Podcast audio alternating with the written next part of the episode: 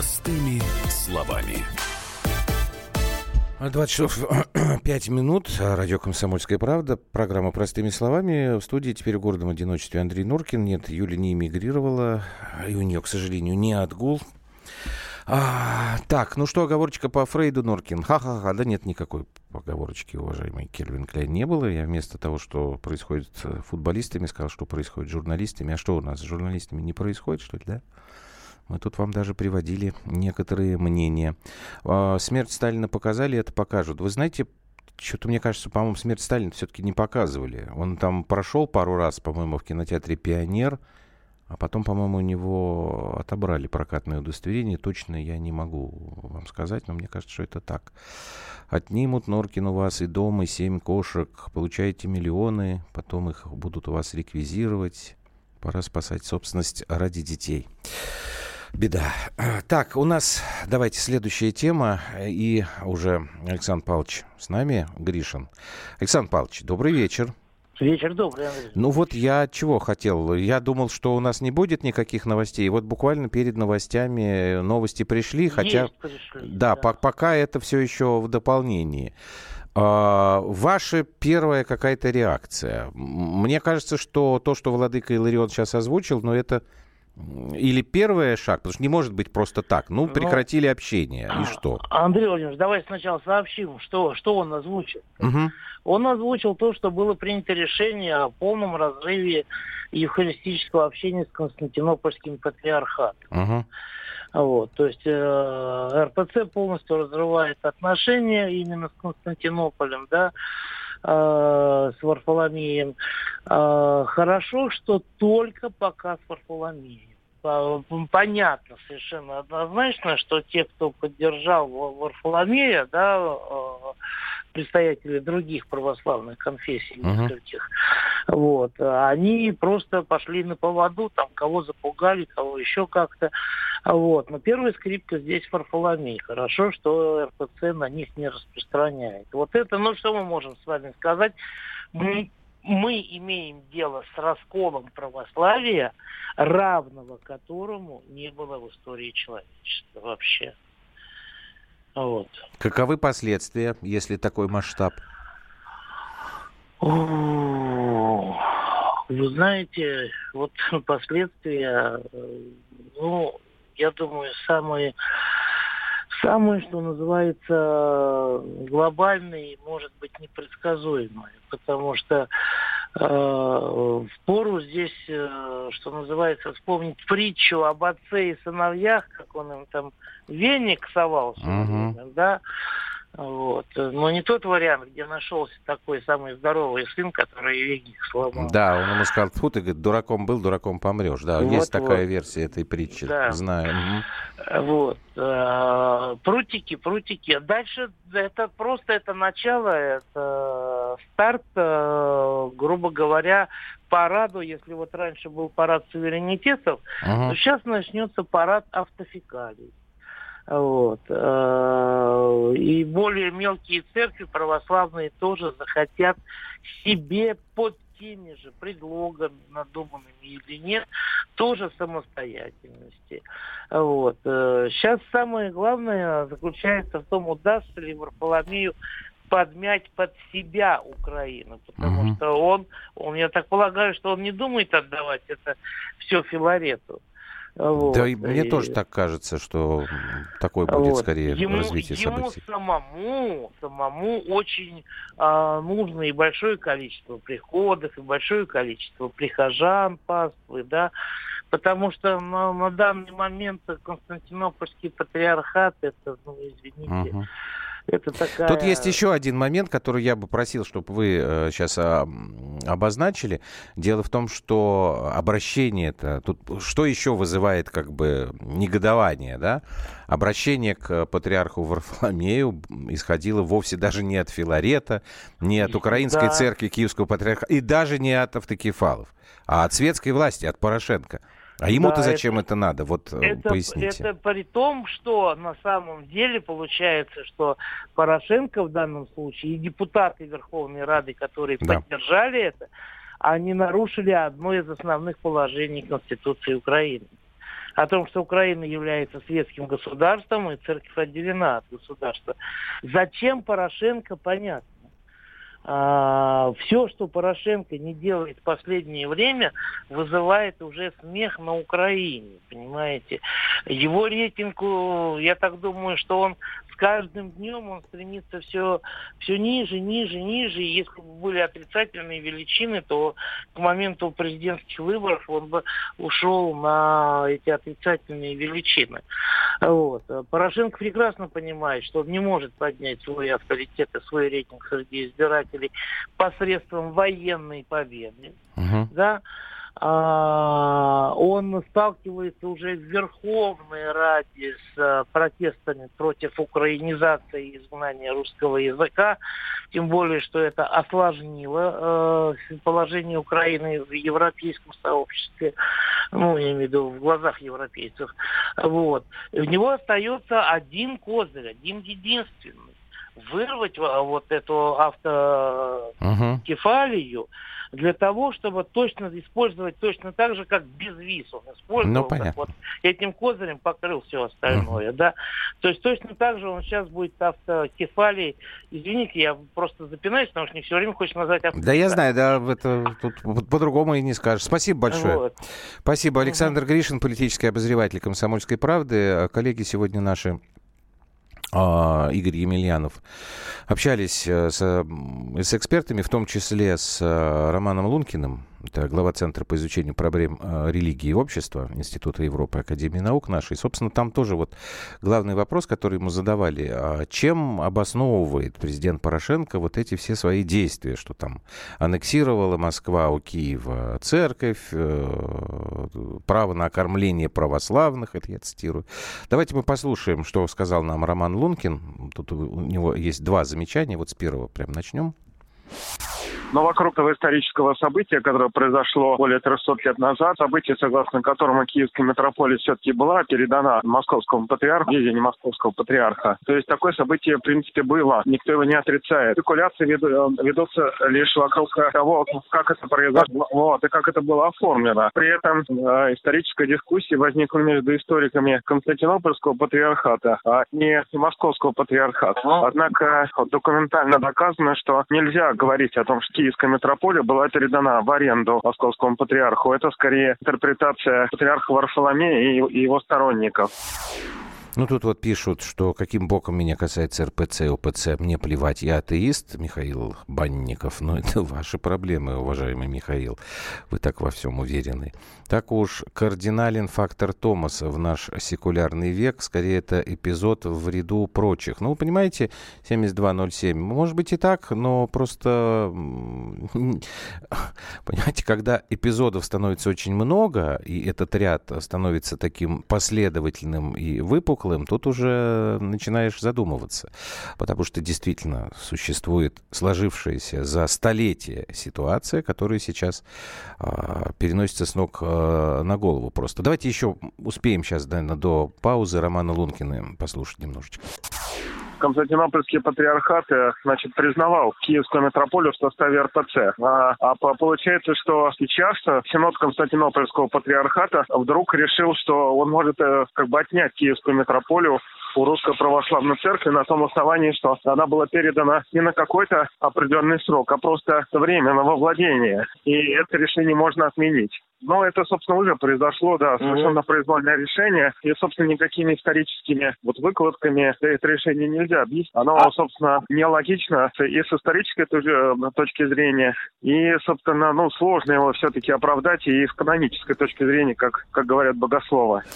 Ну, вот тут и проблема заключается в том, что нам сложно что это оправдать, а там как бы люди не заморачиваются. Тут очень многие обвиняют там патриарха Кирилла, владыку Илариона в том, что вот мы все это прошляпали и так далее, и так далее. А, ваше право на такое мнение. Мне кажется, что пытаются что-то делать. Давайте мы вернемся к этой теме после небольшого перерыва.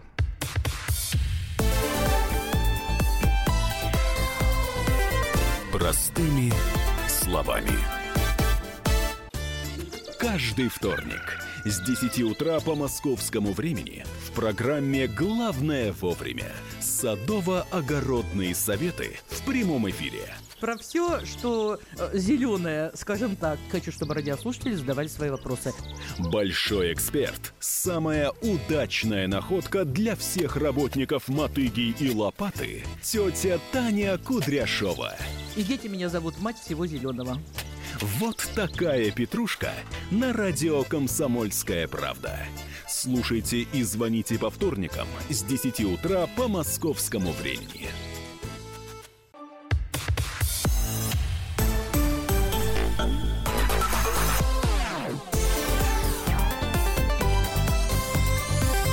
Простыми словами.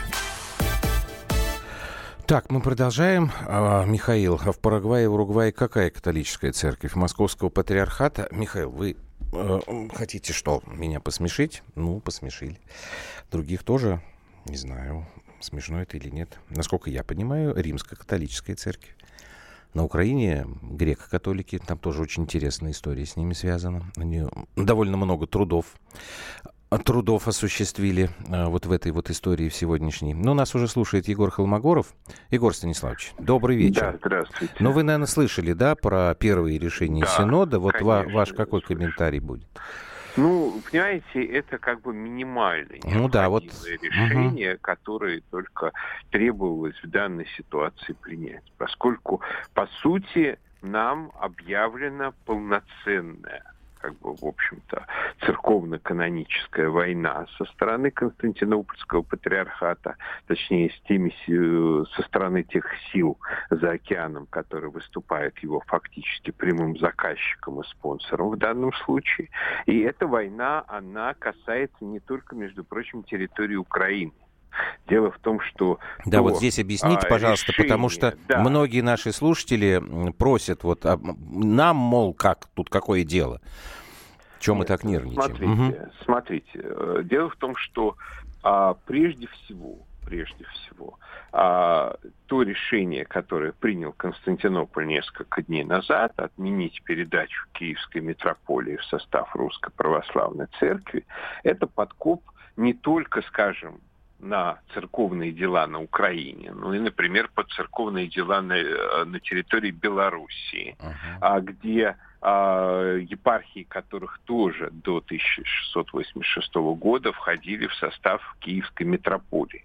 Мало того, это подкуп, в общем-то, под русскую православную церковь в самой России, потому что, скажем, а, принятие решений о том, что они могут там вернуть назад в церковь Раскольника, Филарета, Денисенко, это означает, что Константинопольский патриарх возводится на роль такого православного папы римского, который uh-huh. может принимать вообще любые решения касательно других православных церквей. То есть, понимаете, это немножко нелепая ситуация, поскольку православие разделилось Ну, понимаете, Егор Станиславович, всего. Да, извините, что я вас перебиваю. Я просто, да. когда только начались вот эти все очень активные там телодвижения со стороны президента Порошенко, я mm-hmm. публично как бы выказывал сомнения, выражал сомнения в том, что это так далеко дойдет. То есть у меня была какая-то надежда на здравый смысл патриарха Варфоломея. Сейчас я признаю, что я оказался абсолютно неправ,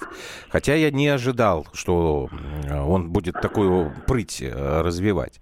Вот тем не менее, смотрите, тут у нас многие слушатели говорят, что виноваты святейший патриарх Кирилл и владыка Иларион, которые, мол, не доглядели. Вот как вы думаете, остальные церкви сейчас как себя поведут? Я имею в виду поместные ну, православные. Понимаете, как сказать, я не думаю, что кто-то кроме, может быть, скажем, румынского патриархата, у которого свои собственные загребущие виды uh-huh. на нашу каноническую территорию, а именно на Молдавию, а поддержит открыто а, Константинополь, скорее всего, они будут э, а, растягивать эту ситуацию во времени, стараться вот как бы разговаривать и с нашими, и с нашими, и с вашими, в надежде, что все это затянется. Но на самом деле, я думаю, нам нужно э, вести себя в данной ситуации достаточно жестко. Например? Достаточно жестко, скажем, по крайней мере, по отношению к Константинопольскому патриархату. То есть, скажем, в случае, если они э, причастятся с Денисенко из одной чаши, что как бы является, в общем, символическим, реальным как бы доказательством того, что они являются с ним а, одним церковным телом, то это будет означать, что сам Варфоломей точно такой же анафематствованный раскольник, как и Денисенко, что они ничем уже не отличаются друг от друга. Скажем, в этой ситуации Русской Православной Церкви нужно просто исходить из того, что этот человек это больше не патриарх, там, не рассматривать его каноническую территорию в качестве канонической территории как бы поместной православной церкви до тех пор, пока он э, там патриарх, скажем, не, э, не признавать его юрисдикции над Афоном, потому что, скажем, на Афоне достаточно многие и без того смотрят в нашу сторону. Uh-huh. Вот. То есть в данном случае уже как бы нужно действовать по принципу на войне как на войне. Потому что, ну, серьезно а как бы действовать со связанными руками в ситуации, когда ну, противоположная сторона не знает вообще никакого удержу и никаких границ, я думаю, что просто с нашей стороны было ошибочно. То есть исходно было с нашей стороны действительно ошибочно надеяться uh-huh. на то, что э, эти люди будут поступать по совести. Потому что это мы как бы сами себя обманули. Константинопольский патриархат с 20-х ну, согласен. Здесь века я согласен, да. вел себя а, совершенно чудовищно. Он тогда уже предал патриарха Тихона Всероссийского, в общем-то, по сути, поддержав советскую власть в его гонениях. Он тогда устроил у себя совершенно чудовищный, бессмысленный Егор Станиславович, раскол. Э, тут далее. я с вами согласен, но да. если мы с вами сейчас чуть-чуть выйдем да, за пределы да выйдем из храма на улицу, уже известно, это не факт. О, это не домыслы, это факты. Что за последние там пару лет на территории Украины были захвачены, причем с избиениями там священников, uh-huh. верующих, несколько десятков храмов э, Московского патриархата. Значит, вчера, когда в воскресенье у них там проходил на Софийской площади этот молебен за автокефалию, а и Порошенко, и Филарет очень прозрачно намекнули а, на то, что это безобразная история, что есть еще храмы, где там а, молятся за Кирилла, за Путина. Хотя Порошенко, конечно, сказал, что нет, нет, мы не позволим, мы не допустим и так далее, и так далее. Тем не менее, угрозы священникам Московского патриархата поступают. Если Сейчас дело дойдет до силовых, силовых просто операций по отъему собственности. Ладно, бог с ним там, простите меня, с зданием храма. Но если будут нападать на священников, если вдруг дело дойдет до убийства, это уже не какие-то, понимаете, там разночтения между двумя церквями. Это совершенно другая история. Такое возможно, во-первых? Ну, во-первых, это не просто возможно, это, скорее всего, так и будет.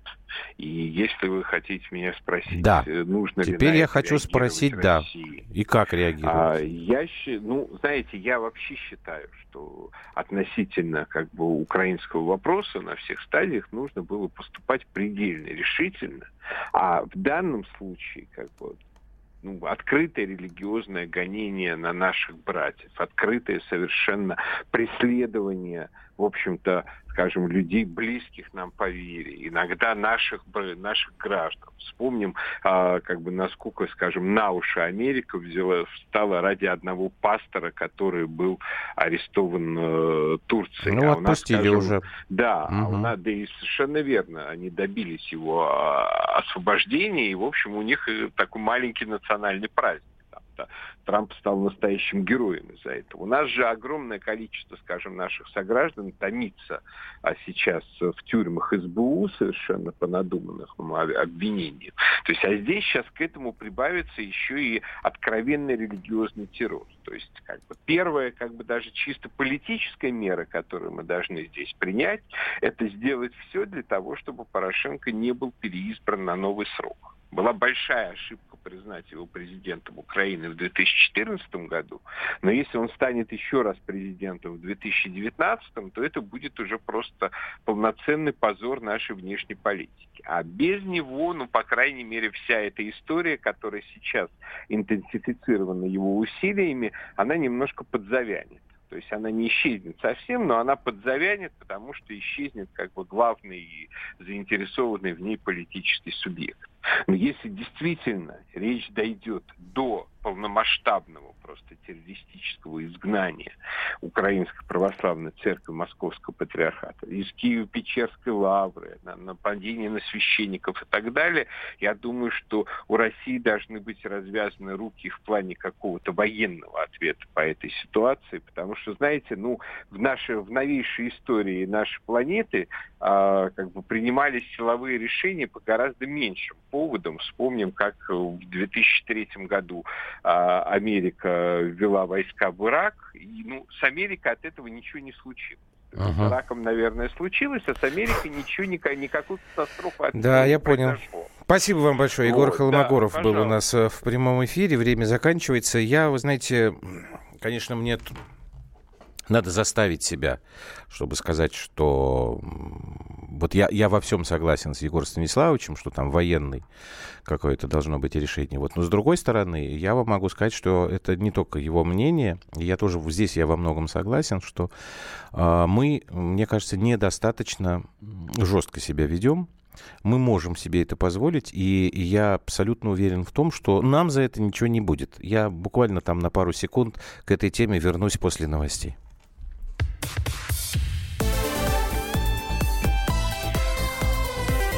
Простыми словами. The time for empty talk is over. We will make America great again. Это все мы слышали. А что на самом деле происходит в США? Реальные новости, курьезы и события, которые нигде, кроме Штатов, случиться не могут. Как они там за океаном вообще живут? Разбираемся в программе «Не валяй дурака Америка» с Марией Берг и Александром Малькевичем. Слушайте и звоните по понедельникам с 12 часов по московскому времени.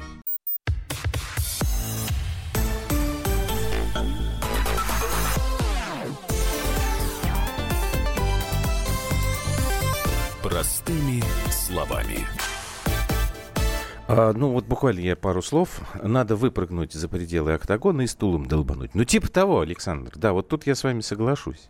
Просто вот другой Александр пишет, что нужно было твердое решение принимать еще в 2014 году на востоке Украины. Тогда дело не дошло бы до раскола церкви. Может быть. Может быть. Но тогда как-то вот чего-то понадеялись на то, что не, не, не, не понадеялись, а так решили быть деликатными. Но мне кажется, сейчас уже чем дальше, тем меньше необходимости деликатничать. Правда, Андрей? Ну да, сейчас вообще все релятивизируется. Андрей Вдовин, спортивный обозреватель «Комсомольской правды», тонко заметил, что мы все время обсуждаем какие-то странные спортивно-политические новости. Так, я хотел тебя, собственно, помучить вот на какую тему. История с Кокориным и Мамаевым, она уже продолжается какое-то, мне кажется, вечное время.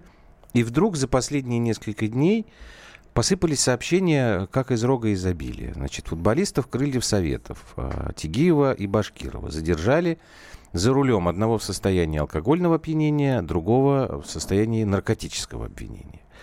Значит, а, Денису Глушакову вроде как предъявляют обвинение, потому что он при разводе скрыл денежные средства. И развод там какой-то тоже очень неплохой. Тарасов задолжал жене алиментов на 15 миллионов рублей и так далее, так далее, так далее. Что вдруг у нас как-то такое а, что случилось с российским футболом? Нет, понимаешь, мы, мы раньше привыкли, что мы ругали наших футболистов за то, что они играть не умели. Сейчас чемпионат мира, пока и лига сейчас прекрасно играют, все мы радуемся, все ими гордимся. И, и параллельно пошла какая-то вот. А мне кажется, что действительно российский футбол, он как бы разделился на две параллельные вселенные. Вот в одной вселенной сборная России чем сейчас занималась последние дни? Она играла в ничью со шведами, она прошлый, да. а, обыграла сборную Турции, она очень и очень себя хорошо показывает, на нее ходят полные трибуны, и вообще они здорово молодцы, они здорово играют, и, в общем, радуют нас, болельщиков, и все замечательно там. Да, а есть другая вселенная, где м, футбол, российский футбол живет вот, ну, как будто вот, как вот он жил вот 10, 5, 7, 3 года назад, угу. так вот он и продолжает жить, да, где у, у до футболистов... Черчесова, я бы это до, так назвал. Да, да, до Черчесова. Э, где у футболистов очень много денег, где у футболистов очень много свободного времени, где у футболиста очень мало образования. Да? И вот они, все вот это, когда вот склеивается в одной точке, э, происходит какой-то взрыв. Э, происходит э, езда за рулем э, в нетрезвом состоянии. Причем Евгений э, Башкиров, э, про него, я лично с ним не знаком, но про него говорят, что вполне нормальный, адекватный человек.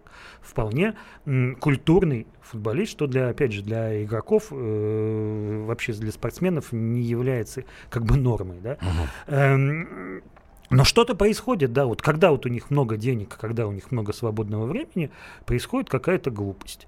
Эм, в том же тот же самый развод э, Глушакова, да, ну, опять же, очень скандально, очень много там споров из-за денег, э, ну и вообще не хочется там особо копаться, uh-huh. но опять же, да, из-за того, что большие финансовые средства и много свободного времени, которые э, Денис, видимо, тратил не только на семью. Э, с Тарасовым тоже, да, у него же, он уже в третьем браке сейчас, да, до этого была Ольга Бузова, до этого была еще вот... Да, э, правда? Я да, таких... Да, да, третий, третий брак, э, вторая уже на Ольга Бусова. Она обзывается, нас с тобой сплетниками называет. Люба обзывает нас сплетниками. Я первый раз в жизни узнал, что... Э, так, ну ладно, не важно. Э, да, до этого была еще семья, где у него родилась дочка. И, в общем, тоже... А можно как-то так от них? Они же, ну, ладно, там, допустим, mm-hmm. не заканчивали философский факультет, условно. Хотя, честно говоря, простите меня за а, какую-то крамолу, я до сих пор не понимаю, зачем нужно в институты, которые учат философов, готовят философов. Да, вот я этого не понимаю, можете плюнуть в меня. Это я на камеру говорю. Но, тем не менее, они вроде как не мальчики. Можно как-то на них так повлиять, чтобы даже если у них много денег и много свободного времени, они не ерундой занимались, допустим, там чем-нибудь полезным. Ведь про тех же самых, как Орина с Мамаевым, там мы знаем, они там и детские команды экипировку покупали, там и еще что-то. И вдруг, понимаешь, и вдруг у них у всех сейчас вот пошла какая-то вот эта вот волна такая. Да, почему еще такая волна? Потому что, опять же, в чемпионате страны перерыв на матчи сборной. Так. И у них получилось очень много свободного времени, которое они решили потратить не по назначению. Э, э, к вопросу, почему это случилось именно на одной всей неделе. А, а по поводу того, я, я не знаю, как 30-летних а, мужиков, как 30-летних вот мужиков заставлять чем-то заниматься правильно. В командах, э, в тренерском штабе есть какой-то, как там, не знаю, воспитатель, замполит?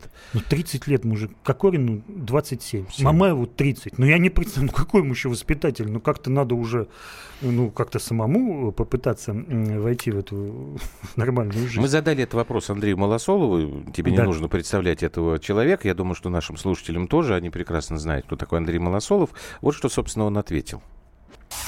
Безусловно, этим должен заниматься тренерский штаб, если в конкретной команде, и, собственно говоря, административный штаб команды. Они в том числе отвечают за, будем говорить так, моральный образ своих футболистов. Посмотрите вот на команду ЦСКА, к примеру. Да? Там, может быть, есть какие-то проблемы в отношениях, но никуда это не уходит. Это клуб, который, с одной стороны, закрытый для скандалов, а с другой стороны, ну, видимо, в нем так построена работа, что людям не приходит в голову мракобесничать и делать какие-то идиотские поступки, потому что это, это сказывается сказывается на имидже клуба, безусловно. Кстати, вот эти вот э, штрафные санкции за мракобесие, они же тоже прописаны в контрактах. А, честно говоря, пример э, западных футболистов показывает, что там все значительно хуже. И там очень известные футболисты э, садились за решетку и за убийство, и за грабежи. А вспомните, что творил Диего Армандо Марадона. Стрелял по журналистам, употреблял кокаин. Поэтому здесь вот, ну, вот такая вот история. Я, конечно, в случае с Кокориным и с Мамаевым это будет для них очень серьезный урок на всю жизнь. Мне очень бы не хотелось, чтобы эти ребята какую-то часть своей жизни проводили проводили в заключении, правда, вот совсем не хочется, потому что ошибаются многие, но как раз вот именно такие случаи, они дают повод умным людям призадуматься, что-то я не то делаю в этой жизни, давайте я, может быть, пересмотрю ее. С первой частью не согласен, со второй согласен Давай полностью. тогда с первой, что... Э, я считаю, что тренерский штаб должен тренировать административный э, штаб... Администрировать. Администрировать, да. Заниматься там, маркетинг, э, должен заниматься маркетингом. Эм, если говорить о том, что чтобы маскировать какие-то подвиги в кавычках футболистов, да, то, ну, наверное, какие-то, может быть, в структуре должны быть клубы, в структуре должны быть там службы безопасности. Возможно, возможно. Ну, это Но ладно, это, уже, это то, же... что касается там выпил, сел за руль или там э, наркотики какие-то употребил, там сел, сел за руль. А вот э, в личной жизни ты тут... Ну вот мне кажется, что у каждого человека, не обязательно спортсмена, должен быть в жизни какие-то там авторитеты, на которые он ориентируется. Какие-то старшие, назовем так, старшие люди. Не знаю, кто это, родители там дедушки, бабушки, не знаю, просто люди, там, учителя. Вот какие-то, ну, в жизни-то у каждого человека есть такой авторитет, который он может прийти и спросить совет. Понимаешь, там да, сам, самое, здесь футбол-то ни при чем. Самая сложная штука в том, что они, в общем, сами вот эти вот ребята, ну что, ребята, они, господи, возраст моложе моего старшего сына, они сами для очень многого, многих людей, для большого количества людей, они как раз и являются этими авторитетами. Кумирами. Кумирами они являются. Им подражают в том числе там машины вот у него большая, он там красивая, дорогая, девицы у него там какие-то губастые и, и так далее, и так далее. Ну вот, черт его знает, может какой-то там этический кодекс ввести для, отдельно для спортсменов. Другой вопрос, что его все равно никто не будет соблюдать. Ну, именно поэтому, мне кажется, селебрити, да, э, они должны подвергаться большему преследованию со стороны закона, чем обычные люди. О, а это интересная а, версия. Потому Тогда что... это да, сейчас те правозащитники тут сидят. Возможно, возможно. Это я высказываю свое мнение. А я, кстати, с тобой э, абсолютно согласен. Но, но Если кажется... ты публичный человек, значит, ты должен ты пользуешься определенными благами от своей публичности, ну тогда, слушай, соглашайся на дополнительную ответственность. Как вы правильно заметили, вы являетесь ориентирами для большой угу. массы людей. И если вы, значит, вы должны в этой массе людей нести какие-то положительные примеры, какие-то положительные заряды, да, а если вы сходите м- с этой правильной дороги, да, то вас должны в том числе примерно, вы пример, значит, вас примерно должны наказывать. Почему э, Кокорина и Мамаева сейчас сейчас наказывают примерно, это не есть плохо, да, потому что... Пока их еще никак не Ну, наказывают. пока, да. Там ну, уже э, процесс пошел обратный, насколько я понимаю. Ну, вот почему их должны были, мне кажется, наказать именно примерно, чтобы показать на их примере, что так делать нельзя. Эм, ребят, жалко. Я опять же, да, я тоже считаю, что, возможно, это не тот случай, где надо обязательно изолировать от общества, э, но наказание должно быть строгим. Угу. Главное, что оно должно быть. Э, должно быть и должно быть строгим. Ну, вот я тоже, я, я, я в принципе вот на, на строгости настаиваю, потому что опять же, о чем не, мы ну, строгость она говорили. тоже, понимаешь, разные может быть. Э, тебя могут там отправить э, улицы подметать, как Кадыров отправил этого, который банками кидался. Нет, я не говорю. Да, а да, можно, да. а можно отстранить это от футбола, например. Вот ну да, здесь Понимаешь, разные вещи. Такая... Опять же, я считаю, что я, я не знаю, я не судья. Я не готов говорить, должны они сидеть или не должны сидеть. Чисто по-человечески, мне кажется, что это слишком строгое наказание. Но наказание все равно должно быть строгим, может быть, не, не знаю, не в рамках тюрьмы. Но опять же, я не судья, я не, у меня нету здесь вот под рукой э, уголовного кодекса, э, согласно которому я должен действовать. Да, я высказываю свое мнение. Э, отстранять от футбола вот если говорить о том, какие меры должен принимать там РФС, клубы, вот уголовную здесь, сторону да, вот отложим. Мне, мне а здесь вот... кажется, что должны свои меры какие-то принимать болельщики. Болельщики? Парни, да, парни, если вы не хотите, чтобы в «Зените» Кокорин играл, да, значит, вам надо выйти, выступить, как-то дать об этом А если они хотят, чтобы он играл, подожди. Э, тогда как вот можно отстранить его от футбола? Да? Если в, э, в Краснодаре болельщики. И владелец клуба не хочет, чтобы у него играл Мамаев, да, то значит они должны в рамках закона, в рамках контракта сделать, я имею в виду владелец, да, сделать все, чтобы Мамаева э, в Краснодаре не было. А если м, другие команды, в других командах э, хотят взять к себе и Мамаева, и Кокорина, да, а болельщикам это не нравится, то они тоже должны как-то выступить, да. Э, мне кажется, что вот так это должно происходить. Если вам неприятно, что делают Кокорин и Мамаев, да, значит, вы должны дать это понять Андрюш, на трибунах. Андрюш, ты пойми, пойми, если один клуб их э, накажет там и выгонит, а второй скажет, скажет, а ну-ка давайте, ребята, к нам приходите, тогда никакого воспитательного эффекта здесь не будет, понимаешь? Потому что тогда... Были очень много примеров, когда э, фанаты настаивали на своем, в том же «Спартаке», в том же ЦСКА, в том же «Зените». Да, это большая сила. Если э, весь стадион там 30, э, 40, 50 тысяч э, встанет и скажет, нет, нам этот игрок не нужен, да, то ру- руководство клуба в любом случае к этому прислушается. Хорошо, давайте еще один звоночек мы сделаем, а, если Тимур будет доступен. Сейчас э, небольшой совсем перерыв. И продолжим эту тему. Андрей Вдовин, спортивный обозреватель «Комсомольской правды», по-прежнему в эфире программы «Простыми словами».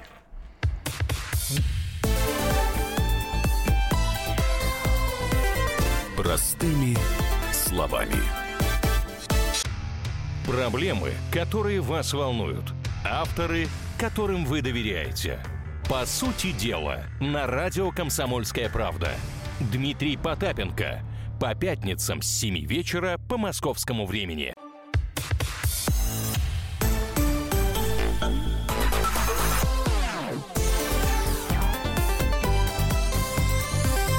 Простыми словами. Так, ну что, у нас совсем немножечко времени осталось, и к нашему разговору, к нашему с Андреем Вдовиным а, подключается комментатор Матч ТВ Тимур Журавель. Тимур, добрый вечер. Добрый. Мы вот тут с Андреем пытаемся, ну, вернее, я задаю вопросы, Андрей пытается мне а, объяснить, что же такое происходит вдруг с нашими футболистами. Ну и, собственно, главный спорт у нас произошел. Можно ли этим великовозрастным людям как-то внедрить в подсознание, что вот так себя можно вести вне поля, а вот так нельзя? Вот Андрей Малосолов, например, сказал, что этим должен тренерский штаб заниматься, там какой-то человек по воспитательной части. Андрей Вдовин с этим не согласен, а вы? Я категорически с этим не согласен, потому что это дело родителей, а не тренеров. Тренер может возникнуть в 15, в 20, 25 лет а, у игрока, а мне кажется, основа воспитания закладывается все-таки чуть пораньше. А, э, мне, кстати, кажется, что вот ситуация Мамаева и Кокорина а, такой интересный разворот получает. У, у того и у другого папа агент. И, видимо, это не очень правильно.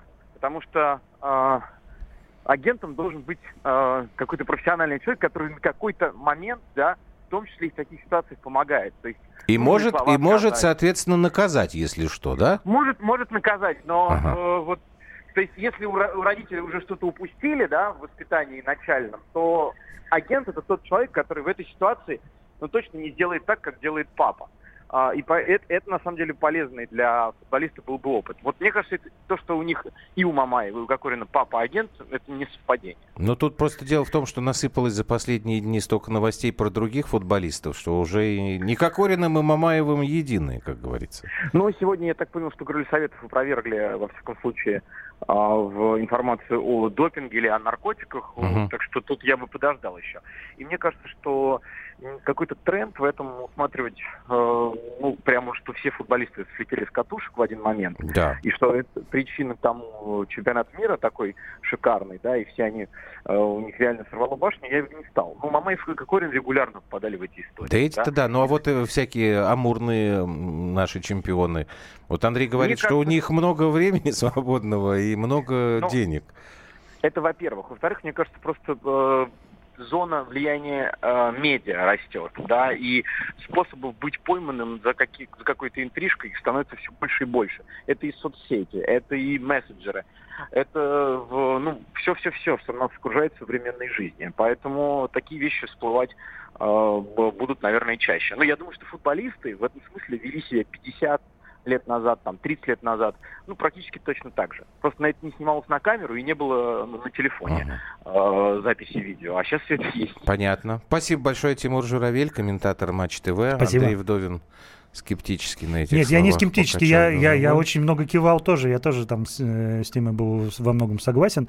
Эм, Нет, вот когда Тимур говорил, что и 50 лет назад так Нет, себя нет, 50 лет, я думаю, что и 50, и 80 лет назад действительно так себя э, футболисты вели. Во всяком случае, в Советском Союзе да, футболисты всегда были м, привилегированной такой uh-huh. кастой очень такой белой костью, да, и сейчас послушаешь ветеранов за какими-то посиделками, да, 60, 70, 50-летних, да, они рассказывают про свои подвиги, ну, слушайте, ну, там был, там был, есть о чем рассказывать, там были подвиги, такие, в кавычках, опять же, подвиги, да, вы почитаете, не знаю, в том же Спортэкспрессе э, разговор по пятницам, э, выходит несколько лет такая рубрика с большими интервью, там почитаешь, там там у ребят, там, конечно, было все в жизни. И в 50-х, и в 60-х, и в 70-х годах э, в советском футболе все это было.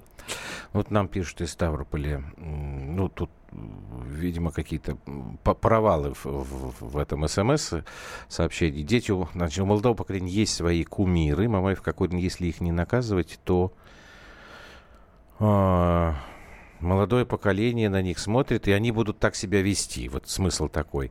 Вот пишет дальше. Выйдут или не выйдут болельщики с протестами против Мамаева и Кокорина? Вот тогда мы узнаем, есть у нас гражданское общество или нет, и насколько оно зрелое. Видишь, вот как твоя мысль далеко наших слушателей повела. Уже в гражданское общество. Ну, я не знаю. Мне кажется, что все-таки... Наверное, роль тренера здесь должна быть. Вот мне кажется, что Черчесову... Знаешь, почему я сужу об этом? Вот как он, он сумел из вот этих полудохликов, э, которые бегали до чемпионата мира, и вообще на них смотреть было противно. Я помню, я в эфире там что-то разносил там про то, что честь страны, там они там выходят что-то.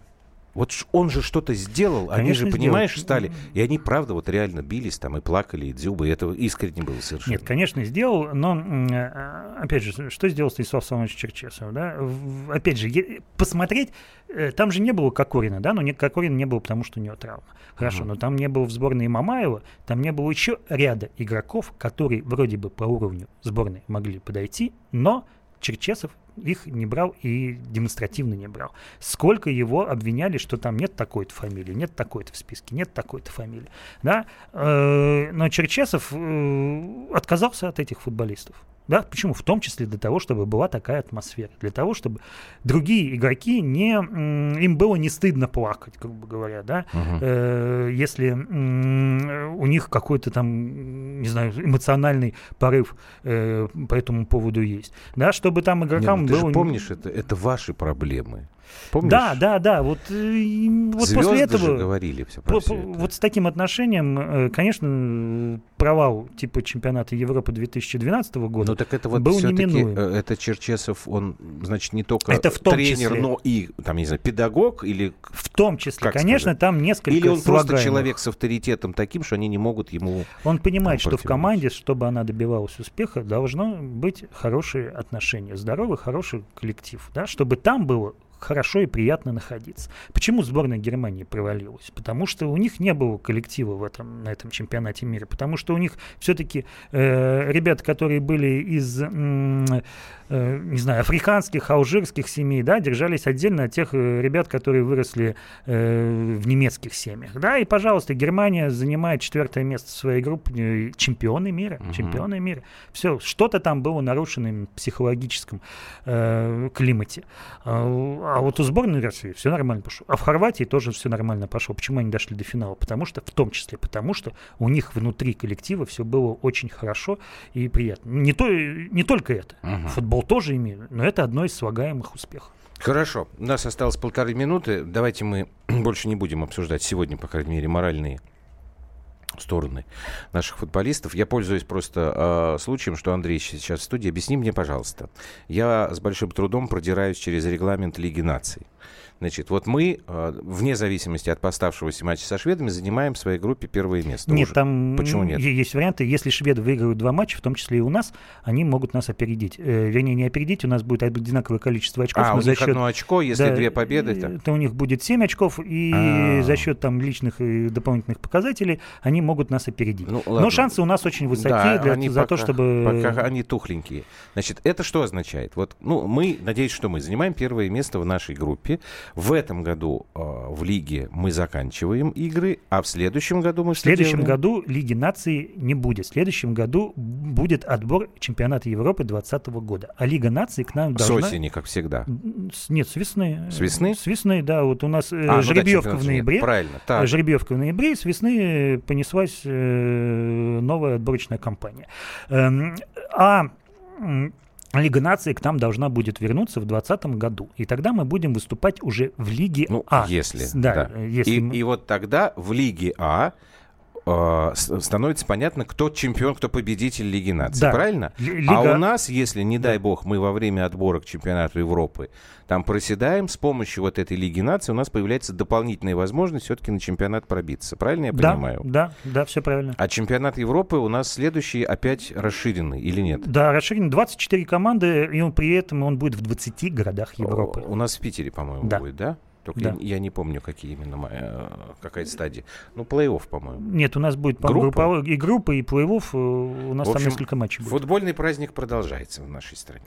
Что приятно. Спасибо тебе большое, Андрей Вдовин, спортивный обозреватель «Комсомольской правды».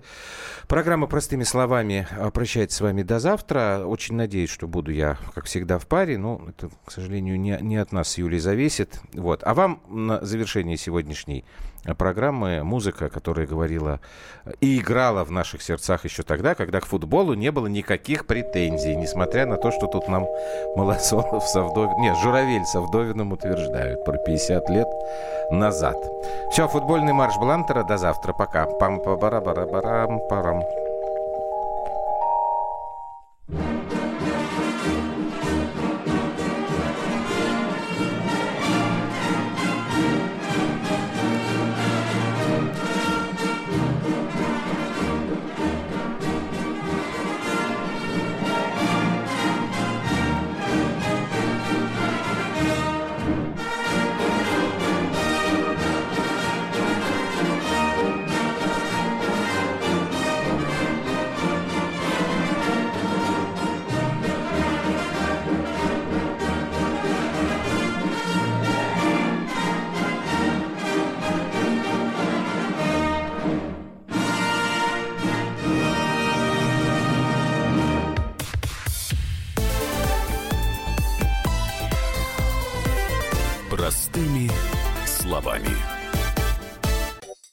Британские ученые доказали, у тех, кто слушает подзарядку, в два раза медленнее садится телефон. Утреннее шоу «Подзарядка» с Вероникой Борисенковой и Сергеем Красновым слушайте по будням с 7 до 11 утра по московскому времени.